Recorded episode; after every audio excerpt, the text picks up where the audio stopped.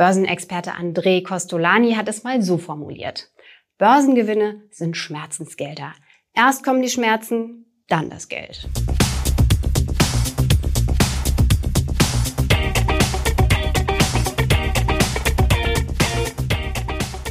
Hallo und herzlich willkommen zu einer neuen Folge von Just ETF Wissen. Ich bin Susanne und heute geht es um Risiko, Chancen und Rendite.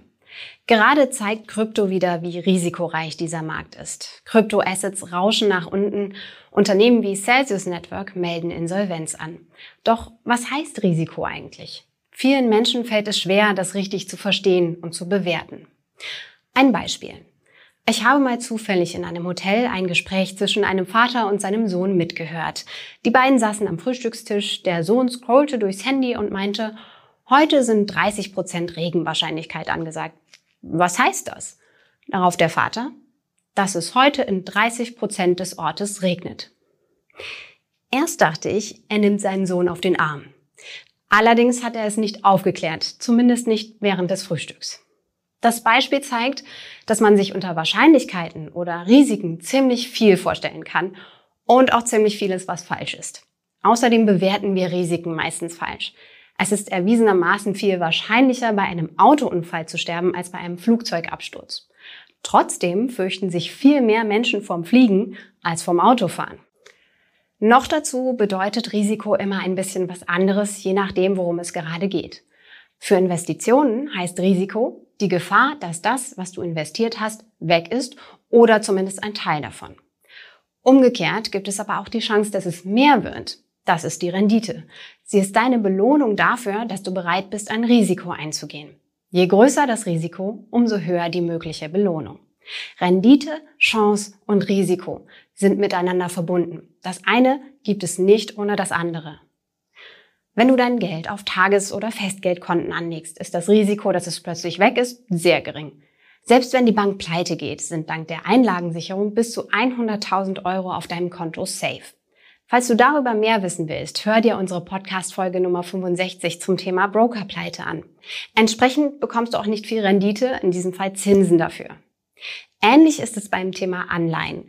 Dabei leihst du einem Staat oder Unternehmen für einen gewissen Zeitraum Geld. Das geht übrigens auch mit ETFs. Je höher das Risiko ist, dass ein Staat oder ein Unternehmen am Ende der Frist das Geld nicht zurückzahlen kann, umso größer ist deine Rendite. Chancen auf sehr hohe Renditen bieten Kryptowährungen. Wenn du im Herbst 2020 Bitcoin gekauft hast, hättest du sie ein Jahr später für das Fünffache verkaufen können. Doch genauso extrem kann es eben auch nach unten gehen. Aktuell ist der Bitcoin beispielsweise nur noch rund halb so viel wert wie am Jahresanfang. Bei anderen Kryptowährungen sieht es nicht viel besser aus. Sogar ein Totalverlust ist möglich. Der Wert von Krypto basiert allein auf Angebot und Nachfrage. Dahinter stehen weder Unternehmen noch Sach- oder Vermögenswerte. Es gibt auch keine Zentralbanken oder Staaten, die im Zweifel einspringen, um den Preis zu stabilisieren oder Anleger abzusichern. Wichtig ist, ein Risiko muss auch mal eintreten, sonst wäre es kein Risiko und es gäbe keine Belohnung. Und umgekehrt gilt auch, nur weil ein Risiko nicht eingetreten ist, heißt das nicht, dass es nie bestanden hat. Kommen wir nochmal zurück zum Beispiel Regenwahrscheinlichkeit. 30% Regenwahrscheinlichkeit heißt, dass es bei einer ähnlichen Wetterlage an 30 von 100 Tagen regnet. Wenn es gut läuft, erwischst du einen von den 70 Tagen und kannst dir einen entspannten Tag am See machen. Es bestand aber am Morgen trotzdem die Möglichkeit, dass es einer der 30 verregneten Tage wird. Grundsätzlich gilt, nur weil es zwischen 2010 und 2020 an den Aktienmärkten gut lief, hieß das nicht, dass es immer so bleiben würde. Nur wann ein Crash eintritt, sich also das Risiko materialisiert, kann niemand mit Sicherheit sagen. Du wirst mit der Rendite dafür belohnt, diese Unsicherheit auszuhalten. Börsenexperte André Costolani hat es mal so formuliert. Börsengewinne sind Schmerzensgelder. Erst kommen die Schmerzen, dann das Geld. Das Gute ist, nach einem Crash geht es auch wieder aufwärts. Denn genauso gilt ja auch, nur weil es drei Tage hintereinander geregnet hat, ist deswegen nicht das Risiko größer, dass es auch an Tag 4 regnet. Bei 30 Prozent Regenwahrscheinlichkeit gibt es eben auch eine große Chance auf Sonne. Was heißt das jetzt für dich? Da habe ich drei Tipps für dich. Erstens, mach dir bewusst, dass Risiko, Chancen und Rendite miteinander verbunden sind. Das hast du hoffentlich mit dieser Folge schon erreicht. Zweitens. Langsam rantasten, kleine Summen investieren und die perfekte Risikomischung für dich finden. Wenn die ganzen schlechten Nachrichten dich schlecht schlafen lassen, dann bist du vielleicht mehr Risiko eingegangen, als du im Moment verträgst. Dann solltest du die Anteile an risikoarmen Investments in deinem Portfolio erhöhen. Dabei hilft dir ein Wert, an dem du erkennen kannst, ob du ein hohes oder ein geringeres Risiko eingehst, die Volatilität. Sie wird, wie die Regenwahrscheinlichkeit, in Prozent gemessen und gibt an, wie sehr eine Assetklasse im Wert schwankt. Vereinfacht gesagt bedeutet ein hoher Prozentwert, der Wert kann stark steigen, du hast also Chancen auf eine hohe Rendite. Umgekehrt gibt es aber auch ein Risiko für große Verluste. Lies dir gern auch unseren Artikel zum Thema Volatilität durch, um dieses Maß noch besser zu verstehen. Ich verlinke ihn dir in der Beschreibung. Drittens.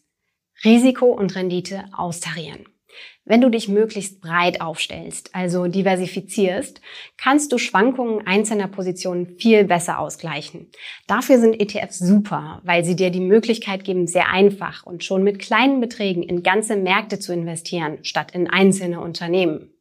Außerdem solltest du langfristig anlegen und schlechte Phasen aussitzen.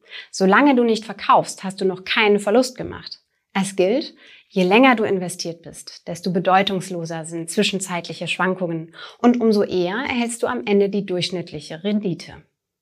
Auf unserer Webseite justetf.com kannst du übrigens testen, wie sich dein Portfolio verändert, wenn du den Anteil von risikoreichen Investments erhöhst oder senkst. Dafür haben wir nämlich extra ein Tool, den Strategieplaner.